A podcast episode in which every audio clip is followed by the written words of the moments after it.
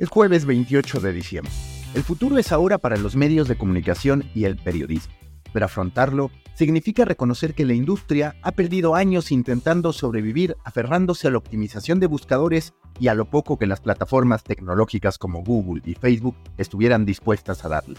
Para los medios, hoy sigue siendo una necesidad lo que tendría que ser una obviedad, la transformación digital tendría que ser algo que se da por sentado dado que hubo años de por medio para que la industria estuviera lista para los nuevos tiempos. Pero mientras la inteligencia artificial y el periodismo inmersivo tocan a la puerta, las urgencias de los medios son más bien primarias, demasiado elementales como para ponerlos en algo más que una situación de lucha desesperada por la supervivencia.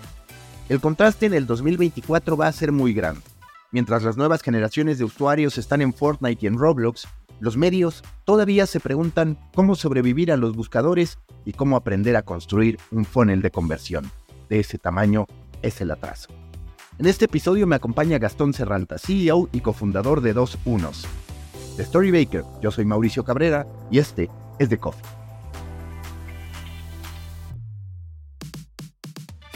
The Coffee con Gastón Serralta, cofundador y CEO de Dos Unos, una de las empresas más reconocidas en lo que refiere a apoyo en estrategia y servicios en la industria de los medios de comunicación. Gastón, muchas gracias por estar en The Coffee. Si tú tuvieras que definir de alguna manera el 2023 para los medios, ¿cuál sería para la industria en lo general? Gracias por la invitación, Maca. Eh, creo que mm, el 2023 es el año de la revolución de tres cosas. La era posocial, se acabó el tráfico en las plataformas sociales, eh, ha dejado a, muchos medios tendidos y tirados. Es el año de las grandes preguntas de la inteligencia artificial, con muy pocas respuestas y con mucho esfuerzo por eh, hacer algo que probablemente en el futuro no tenga sentido. Y en tercer lugar, el desafío de cómo vamos a hacer dinero con los medios, cómo vamos a hacer que esto se transforme en un negocio sustentable como alguna vez lo fue hace muchos años eh, con, la, con los viejos medios, ¿no? Con, hablando de televisión, radio y, el papel. Así que grandes desafíos, un año muy, muy complejo para la industria. Hablando de dos unos, ¿a ustedes hasta qué punto los desafía también esta disrupción? Porque ustedes de manera natural, más allá de las propias convicciones que puedan tener, tú, por ejemplo, impulsas mucho el desarrollo de producto, es una realidad que mucha de la inversión todavía hoy de los medios de comunicación va en un sentido de yo quiero audiencia, particularmente en términos de volumen. Y se empieza a instalar en Latinoamérica, México, por ejemplo, la realidad es que va bastante atrasado, pero digamos que apenas empieza a instalar la importancia del first party data, no solamente ya para efectos de suscripción, sino de verdaderamente un entendimiento de los usuarios. ¿Ustedes qué tanto han tenido que impulsar una nueva mentalidad de los medios contra atender esa necesidad específica que tienen y que todavía hay muchos medios que es de, oye, yo quiero destacar en Comscore. Entonces muchas veces buscan servicios, contenidos y demás relacionados a eso. Es un desafío, eh, la verdad que muy grande. Eh, te diría que si bien debiesen estar pensando en, en First Party, que debiesen estar pensando en suscripciones, en un modelo acercarse un poco más a la audiencia, todavía tienen problemas muy primarios. Entonces, eh, por un lado tenemos el desafío de mantenernos actualizados, a ver qué está pasando en Estados Unidos, en Europa, qué está pasando en toda la región, que no está pasando lo mismo en Brasil, en México, en Chile o en Argentina. Son realidades similares pero, pero distintas. O sea que por un lado tenemos que estar en la búsqueda constante de qué es lo que está pasando todo el tiempo, pero por otro lado nos encontramos pegando algunos datos en slides eh, para hacer presentaciones a nuestros clientes o nos encontramos en charlas eh, que son temas totalmente anacrónicos, son, tienen años, estamos hablando de cosas que, debiésemos haber implementado hace 10, 10 años. Entonces hablamos más que de, que First Party Data, estamos hablando de la importancia de los datos, la importancia de medir. Siempre lo, lo cuento porque al principio de este año un accionista muy importante eh, de un medio latinoamericano me preguntó qué es la sustentabilidad en los medios. Wow, dije, claramente estamos teniendo discusiones súper primarias. Perdón si estás escuchando esto, pero ya somos amigos. Pero eh, la realidad es que, por un lado, está el desafío de qué, pasa en el 2024, ni siquiera en el 2027, Y por otro lado, es qué fue lo que no hicimos en el 2013 a esta parte que debiésemos haber hecho. Este desafío importante. ¿Y para ti qué es lo que va a pasar con los medios? A ver, obviamente no se puede generalizar, empiezan a aparecer algunos medios independientes con periodistas en muchos casos detrás, más en España que en Latinoamérica, esa también es una realidad, pero para ti qué va a pasar? Porque yo muchas veces me enfrento a dos lecturas que yo mismo me hago. Una es, puede que toda esta revolución de la inteligencia artificial, de la búsqueda conversacional, de verdad termine de hacer entender a los medios que se tienen que mover, como tú dices, ya no a actualizarse, sino a intentar ir dos pasos atrás porque hay una batalla que ya perdieron. O sea, de pronto están invirtiendo en algo que ya no deben y deben dar un salto, pero es un salto que termina representando de verdad cambiar el mindset en materia de métricas, en materia de creación de, contenido y en, en materia de aproximación a ese contenido, más de creación de producto que de maquila de, de contenido. Entonces, yo tengo esa lectura, pero por el otro digo, bueno, pues tal vez pese a las evidencias, muchos no van a terminar entendiendo que se tienen que mover hacia allá. Y a mí eso es lo que me preocupa. Yo lo platicaba justo en esta sesión de grabación de podcast que he tenido y decía, a ver, yo creo que viene una buena época para los medios, nada más que entendidos como empresas, muchas de ellas más pequeñas, con gente más talentosa, mejor pagada. Pero claro, ahí lo que me preocupa es lo que va a pasar con todas esas personas a las que habituaron a estar en redacciones firmando notas con redacción o retomando notas, pero que no han hecho producto, que es uno de tus énfasis constantes en tus presentaciones. Eh, sí, la, cuestión creo que es un poco así.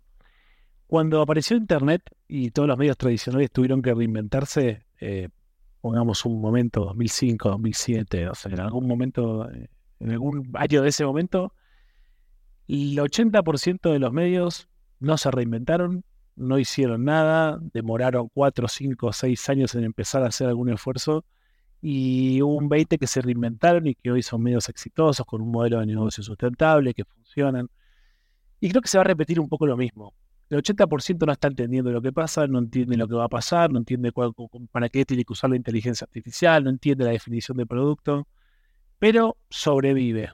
Y hay un 20% que se va a reinventar, que va a aparecer, que va a surgir, que se va a hacer un medio eficiente, que va a hacer upskilling de, sus talentos, que van a lograr eh, ser los pocos medios que retengan el talento de la industria y esos eh, les va a ir muy bien y van a triunfar. Ahora, el 80%, así como pasó con hoy todavía hay, infinidad de medios en la región que, que viven como fuente primaria de ingresos del papel, eh, que lo festejan. Yo tengo una visión bastante de mitad de vaso vacío de, esos medios, pero aquellos que todavía hoy, 15 años después de esa revolución, no se alimentaron y sobreviven, bueno, seguirán sobreviviendo a fuerza de eh, eh, pauta oficial, la fuerza de inversores que no entienden bien por dónde va o eh, ángeles que quieren invertir en influencia en los medios. Va a ser un...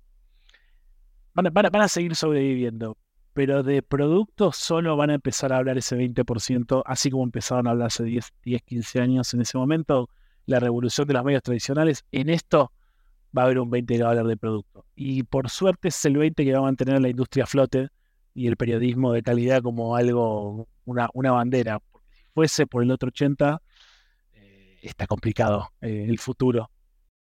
Hace poco me preguntaban qué opinaba sobre la disrupción, el efecto que iba a tener la inteligencia artificial para efectos de los medios de comunicación y la creación de contenido, y yo decía a ver si coincides o no, que puede que la inteligencia artificial sea una disrupción todavía mayor, ¿por qué?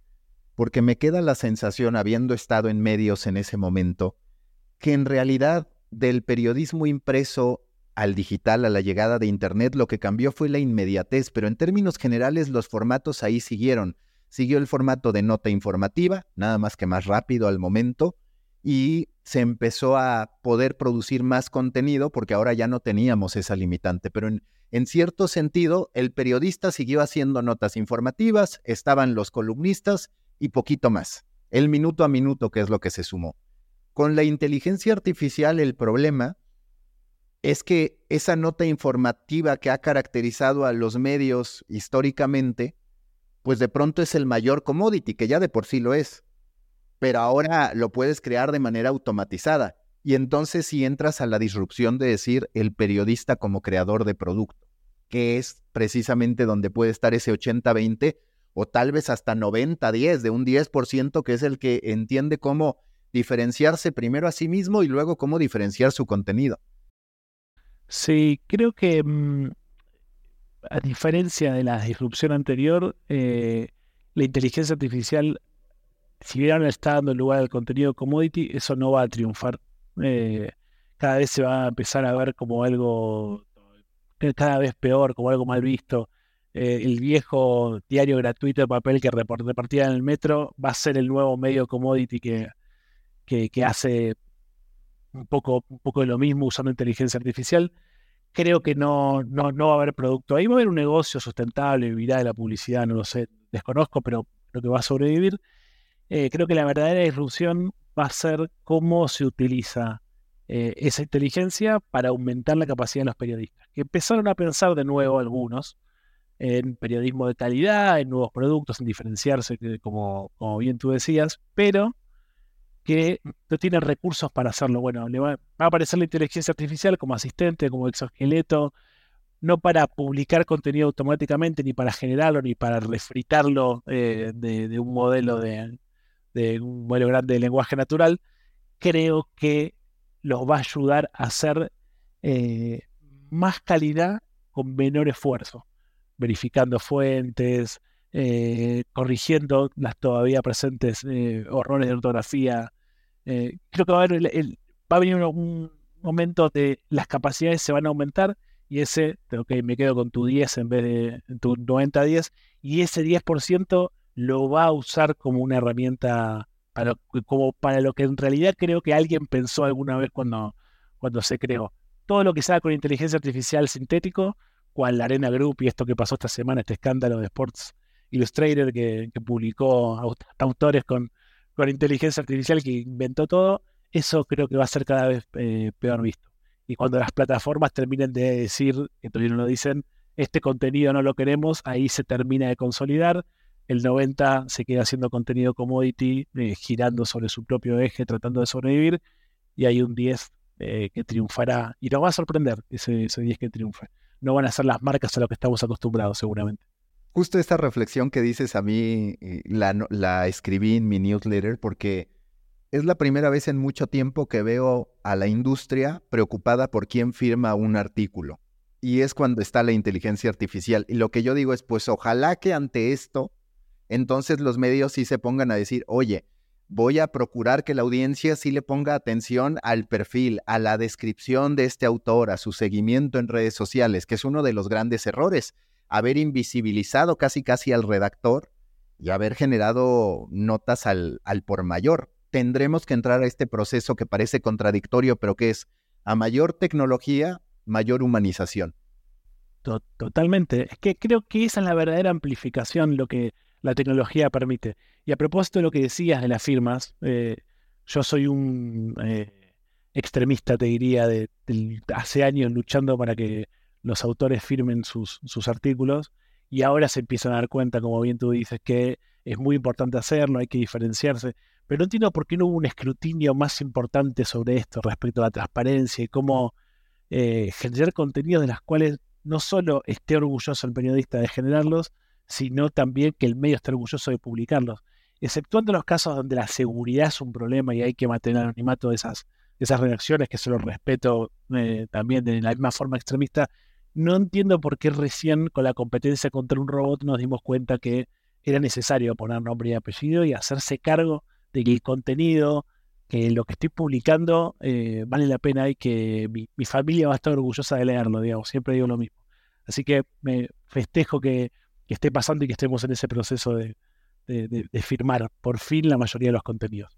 En este mundo al revés, no dudemos que más adelante el lector le pueda exigir al periodista que se verifique. Mándame tu identificación oficial para validar que eres una persona. Va a pasar, yo creo que va a pasar. Y justo ahora he estado entrenando mucho a mi GPT porque estoy queriendo construir un buscador de mis propios artículos que hable como yo en torno a la industria. Y me quedé pensando en cómo esa búsqueda, porque ahorita digamos mucho la preocupación es, Google no va a poner mis resultados, se va a conformar con unos cuantos que además no van a ser relevantes porque en realidad en la conversación ya viene la respuesta. Pero lo que he ido pensando mucho es, es que es ampliamente posible que en algún punto Google y ChatGPT, entre otros Bing, pues terminen siendo más la tecnología detrás un poco como es TikTok para efectos de los creadores, porque resulta que una persona lo que quiere es hacer una búsqueda y tener una conversación con Gastón Serralta, y el que ves ahí es Gastón Serralta con su chatbot, entonces se empieza a individualizar y ya ni siquiera cabe esto decir, oye, ¿dónde buscas información? Pues tal vez eso va a ser obsoleto porque yo voy a poder buscar información con un estilo determinado a partir de una marca personal o una marca corporativa, cada uno con su potencial buscador.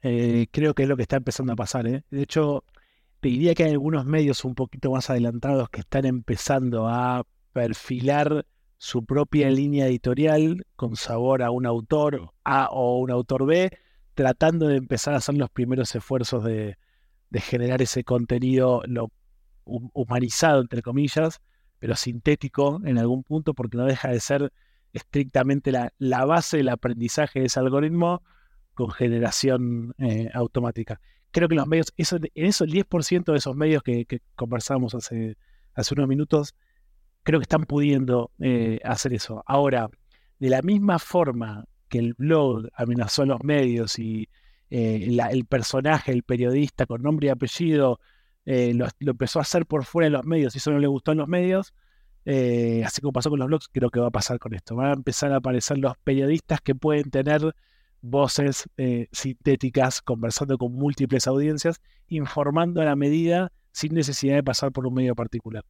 Pero creo que así como con los blogs, que terminó prevaleciendo la industria del medio como el conglomerado que tiene muchas plumas de renombre, creo que lo que va a terminar pasando es que eh, los medios van a terminar contratando de una forma lo más exclusiva posible esas voces sintéticas y las van a agrupar, como bien decías, en, en, un, solo lugar, en una sola propuesta. Pero va a ser un, va a ser un problema eso también.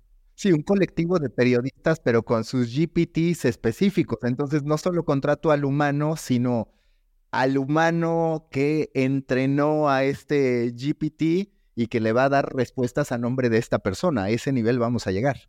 Tremendo, fuertísimo. Pero ahí vamos. Y más o menos ya diste respuesta, pero quiero profundizar en ello porque en medio de toda esta individualización, ya llevamos muchos años diciendo la marca personal hoy tiene más afinidad que la marca corporativa. ¿Cómo percibes que va a ser eso en el futuro, en este estira y afloja, que en efecto se está llevando a cabo ahora mismo en términos del creador o del periodista diciendo, oye, solo me pagaste por redactar o solo me pagaste por conducir un programa, no me pidas que esté acá, acá, acá y acá. Claramente, primero tiene que haber una redefinición de cómo nos asociamos, nos relacionamos como, como medios, pero segundo también entender dónde va a estar en medio de tanta oferta individual, ya sea IRL o sintética, eh, pueden caber o no las marcas corporativas?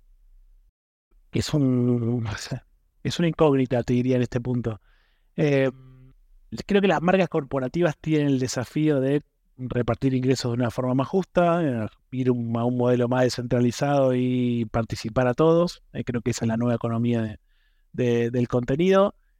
Pero como las marcas corporativas están conectadas también con una fuerza, una influencia, un poder político que a los periodistas les resulta muy atractivo, puede que todavía encuentren, a pesar del hostigamiento, la precarización y, el golpe en esa relación asimétrica entre la marca y el periodista, donde el periodista no tiene el rédito que necesitaría, eh, el ego de pertenecer a una marca corporativa de renombre, innovadora, tecnológica, pujante, con una gran audiencia, con múltiples nichos, quizás termina manteniendo esa relación eh, dispara, si se quiere, entre el periodista y las marcas corporativas. No obstante eso, eh, creo que todavía hay un camino eh, por recorrer. Hay mucho camino, pero hay mucho camino por recorrer todavía. El creador individual que decide apoyar a, eh, un candidato político y acompañarlo desde todas sus plataformas y ser quien, quien evangelice a las audiencias sobre ese candidato político y pero va a ser va a ser una menor cantidad. Los grandes, eh, las grandes plumas creo que van a terminar pegándose a las marcas corporativas y, aceptando esa disparidad, o que por un lado pueden desarrollar su, su, vida de periodista público junto a la marca corporativa y luego eventos y otros modelos de negocio eh, más asociados a, a, ser influencers, eh, periodistas que conocen de un tema en particular y capitalizándolo por ese otro lado. Pero creo que la relación dispar se va a seguir manteniendo, es como tan vieja como la humanidad. Y al nivel de tu empresa, ¿cómo te preparas para ese futuro? Porque yo llevo tiempo diciendo que de lo más complicado para los medios es que por un lado están atendiendo el negocio que les ha dado ingresos desde hace tiempo, aunque va en declive, las tendencias inmediatas como por ejemplo TikTok, o oye, todavía tengo que mover algunos, como me gusta llamarle, cables algorítmicos para aparecer en Google, y luego estas preocupaciones de futuro que le estás pidiendo manejarse en estos tres tiempos a empresas que en muchos casos no tienen presupuesto, están amenazadas, traen un gap en términos de preparación de la gente esto, cuando llega contigo a tu empresa, a Dos Unos, ¿qué es lo que percibes o cuál es el reto para ustedes? ¿Cómo están ahí en el futuro pensándolo, pero a la vez también atendiendo las necesidades de clientes que pues a veces tienen problemas mucho más elementales, otros un poquito más avanzados y luego está esa gran vía hacia lo más avanzado? Eh, a ver, los problemas los problemas del futuro los tienen el 100% de los medios. Y es eh, no conocerlo, no entenderlo, tener que capacitarse, el tiempo, el foco. Por lo cual, los, problemas del futuro son de todos. Ahora, los problemas del pasado son de la mayoría, pero no de todos. Y en general trabajamos con esos medios, que tienen un blend entre problemas del pasado y problemas del futuro. Los que solo tienen problemas del futuro se concentran en armar sus equipos de, todavía le dicen eh, más D, eh, y tratan de pensar en innovación por sí solos. Con los clientes que abordamos que tienen esos problemas, tratamos de, priorizar recursos. Eh, porque no se trata de atender todos los problemas, se trata de atenderlos en el orden correcto. Y nos gusta decir que vendemos tiempo, nos gusta decir que eh, tratamos de conseguir resultados en el menor plazo posible y seguramente en, en, menor plazo que el que le podría llevar al medio a hacerlo por sí solo por la experiencia, por lo multidisciplinario de lo que hacemos. Entonces, en eso que, ofrecemos de acelerar los tiempos, es em, resolvamos los problemas del pasado más rápido y luego concentrémonos en los del futuro.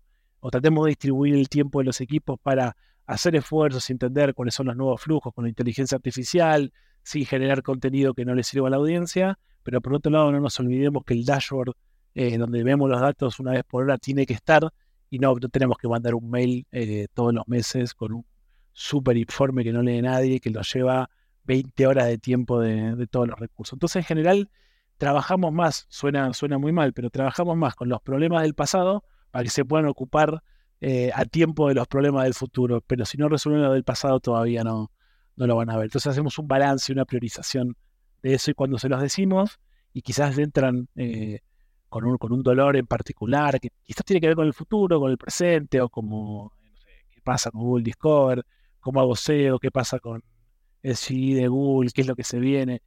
Tratamos de ir un poco al proceso editorial, un poco al proceso tecnológico, a dejar de pensar en rediseños y empezar a pensar en microdiseños y en ofrecer producto con agilidad. Y cuando los convencemos de que, otra vez, las cosas que debiesen haber implementado hace 10 años no lo hicieron y lo tienen que hacer ahora, ahí no se entienden, dejan de preocuparse por el futuro, le dedican menos recursos y nos concentramos más en lo que eh, nos construye futuro para poder literalmente pensar en el futuro. Mencionamos ya el componente humano que va a cobrar relevancia, el componente comunitario, pero ahora desde el aspecto tecnológico, más allá de la inteligencia artificial que obviamente estará presente en muchísimos de los procesos, ¿cómo crees si tú tuvieras que imaginarte cuáles serán las características del medio como producto, ¿cuáles dirías que van a ser? Es decir, hoy existe en la gran mayoría de los casos un afán, salvo en los de nueva generación, por tener un sitio con muchas noticias, con banners, la estructura que ya conocemos. Pero ¿cómo visualizas tú que va a ser ese cambio? ¿Cómo se va a ver el producto tecnológico, plataforma de los medios de comunicación? Eh, ¿Cómo se va a ver? No lo sé, pero sí puedo gozar cómo lo qué vamos a empezar a construir en, los próximos meses. Em, vamos a afinar plataformas de newsletters, se van a, poner un, poco mejor y más divertidas. Vamos a dejar de pensar que el publicador, el CMS tradicional, es la solución a todos los problemas del medio. Eh, vamos a dejar de pensar que lo que te decía esto de los rediseños, de que hay que hacer un rediseño de un sitio todos los años para que haya felicidad y prosperidad. Vamos a dejar de, espero, y pido a todo el mundo que lo haga, dejar de hacer aplicaciones innecesarias para instalar en los teléfonos. Nos vamos a concentrar más en superficie de voz, en eh, armar algoritmos propios que puedan generar con mi, línea editorial. Eh, son una serie de pequeñas construcciones tecnológicas, todas eh, separadas una de otra. No es que va a ser una gran herramienta que va a hacer todo, y vamos a tener que entrenar a todos los equipos para que algo de tecnología sepan. Algo que se quiso hacer cuando apareció el HTML, que escribían portadas en front page. Bueno, vamos a, vamos a volver a ese momento donde cada periodista va a tener su cajita de herramientas, su propio asistente, sus herramientas tecnológicas eh, para poder escribir y luego habrá un orquestador llamado medio de comunicación que definirá dónde se publica, en qué superficie se publica cada uno de esos contenidos que genera, video, audio, algoritmo de generación, interfaz conversacional. Y creo que va a ser una gran orquesta tecnológica de pequeños productos distribuidos y no eh, lo que es hoy es un monolito tecnológico que todo gira en torno a, un publicador. Lo que el, desafío mayor es, bueno, no sé si desafío, la incógnita mayor que, que creo que tengo es respecto a qué va a pasar con las plataformas de publicación, si se van a transformar más en, eh, una interfaz conversacional y hay que publicarle contenido para que lo escupa eh, como, lo, como lo hacía Alexa en algún momento, o eh, van a ser nuevamente plataformas donde van a acaparar a, las audiencias y los medios seguirán aportando sus contenidos. Esa parte no la tengo clara, la verdad no me la puedo, no me la puedo imaginar. Pero del resto, una batería de herramientas tecnológicas y descentralizarse el publicador hacia un producto más distribuido. Siempre escucho que la gente dice, no hacemos aplicación porque la gente no quiere descargar aplicaciones. Y sin embargo vemos que la gente sí sigue a muchos creadores dentro de aplicaciones. Y yo veo, por ejemplo, esta parte de GPTs que dices, bueno, a mí sí me gustaría llamar a mi GPT específico, ya sea dentro de una plataforma abierta o bien solamente a mí. Y ahorita mencionabas también el trabajar en algoritmos propios, en el producto propio. La vida es un continuo regresar, como ahorita lo mencionabas con la parte de los periodistas y su caja de herramientas. En cierto modo, la inteligencia artificial, la capacidad de hacer producto, va a representar un regreso a esta época, obviamente manifestado de otra forma, del escribir mediotiempo.com, esmas.com, o sea, habrá más acceso directo porque también una aproximación comunitaria, pues es mucho más así. No, no se pone la gente a buscar el newsletter en Google. Llega alguno a través de Google, pero en realidad es otra construcción. Creo que va a haber algún vínculo directo con, eh, ciertas aplicaciones, con ciertas marcas. Eh, va a ser, digamos, dominio de, muy poquitas eh, marcas corporativas y el resto va a estar completamente distribuido en, diferentes interfaces. Lo que decía en las aplicaciones tiene que ver con si la aplicación no me agrega valor, ¿para qué me la voy a instalar? Si me ocupa lugar, me lleva esfuerzo, me quita tiempo.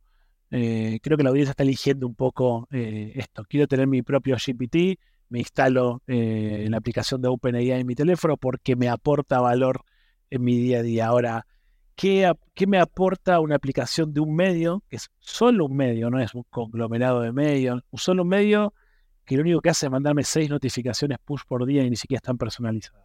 Entonces la audiencia ya la ahuyentamos un poco de eso. Está empezando a elegir en qué, en qué lugar quiere poner atención. De hecho, lo, decía el, el, reporte de Reuters este año, el Digital News, la gente no quiere leer noticias. Entonces, nos tenemos que alejar un poco de ese modelo y empezar a entender que quizás sí quiere tener algunas relaciones directas, muy pocas, contadas probablemente con una mano, y el resto, como, como tú decías, me lo voy a encontrar en ese nuevo éter reinventado, que no es la radio, en este caso será, no, lo tengo bien claro, digamos, pero un espacio donde me encuentro un poco con todo, probablemente Google juega un papel eh, fundamental en esto, y ya, y aparecerá. Y quien logre esa tensión, esa relación directa, eh, va a ser un medio triunfador versus otro que quizás estará peleando por llevar tráfico a su sitio, porque se descargue una aplicación que no tiene sentido o que construye una relación que no le aporta nada a la audiencia porque es contenido commodity. Soy medio negativo, pero lo veo un poco así. En lo que respecta a los juegos, es de las grandes tendencias a partir del éxito del New York Times, también del éxito histórico de los crucigramas en periódicos.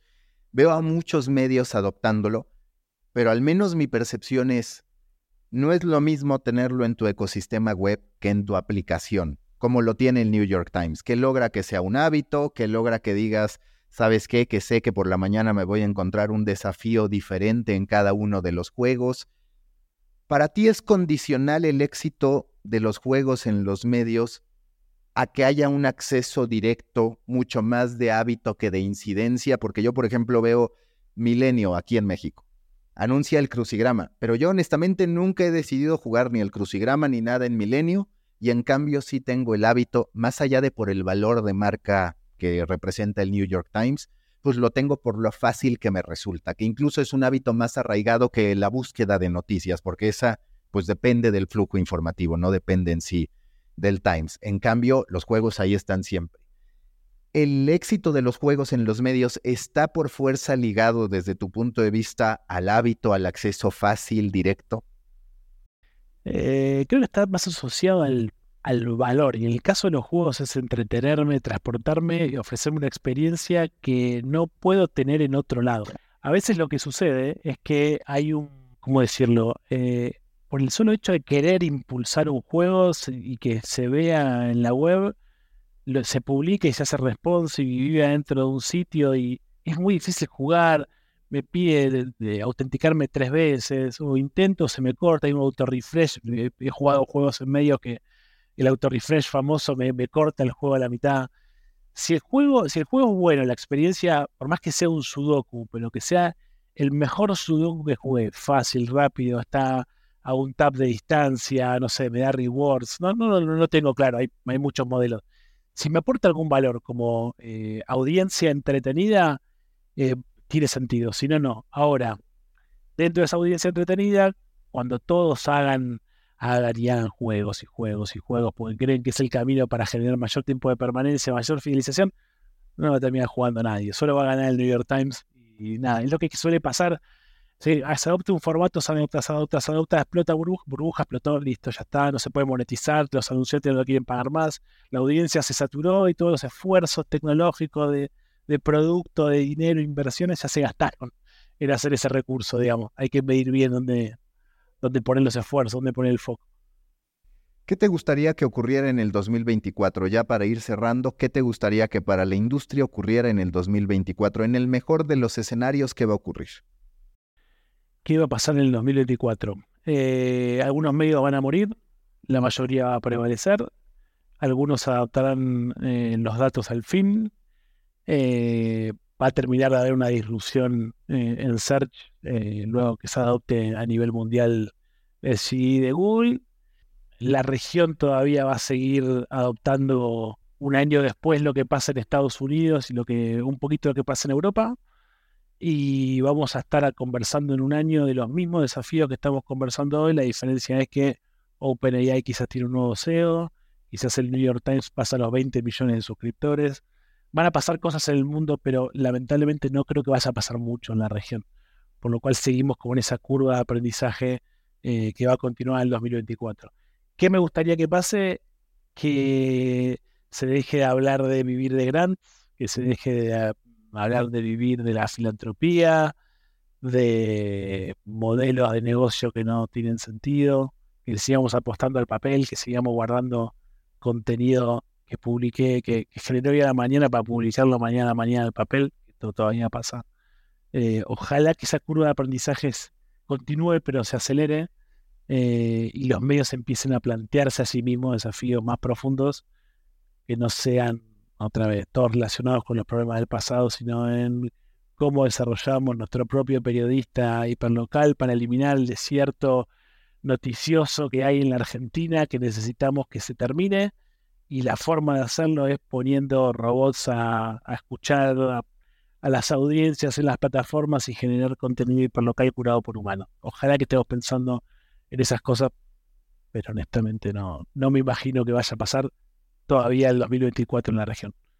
Gastón, muchas gracias. Que sea la primera de varias veces que te pasas por The Coffee. Muchísimas gracias. Muchísimas gracias a ti por la invitación y espero ansiosa esa invitación.